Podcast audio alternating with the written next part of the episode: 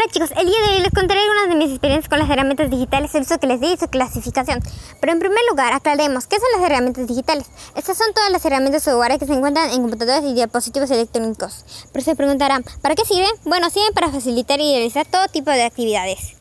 Una de las primeras herramientas que usé en mi clase de TIC era de clasificación, gestión de trabajo colaborativo. La herramienta que usé, GeoFile 665, contaba con la función de otras herramientas como Microsoft Word.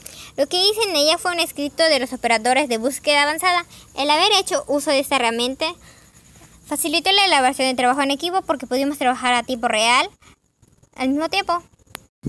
Una de las clasificaciones en la cual nosotros los estudiantes hacemos mucho uso es la de medio social para la creación y identificación de imágenes. Por ejemplo, una de las herramientas de esa clasificación es la de Chart, la cual sirve para diseñar y crear infografías.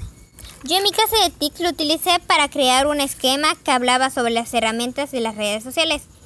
Esa fue una experiencia innovadora y divertida porque pude jugar con sus funciones. Otra herramienta de la misma clasificación es el Pixton, que es para elaborar cómics y ese mismo uso le di.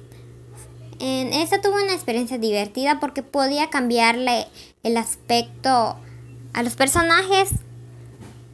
Lo malo es que no puedes descargarlo porque tienes que pagar. Pero fuera de eso, es muy buena. Bueno, en conclusión, eso es todo. Cada herramienta tiene un uso específico y yo quise compartirles para qué los usé, mi opinión y mi experiencia que tuve con ellos. Espero que les sirva. Eso es todo. Adiós.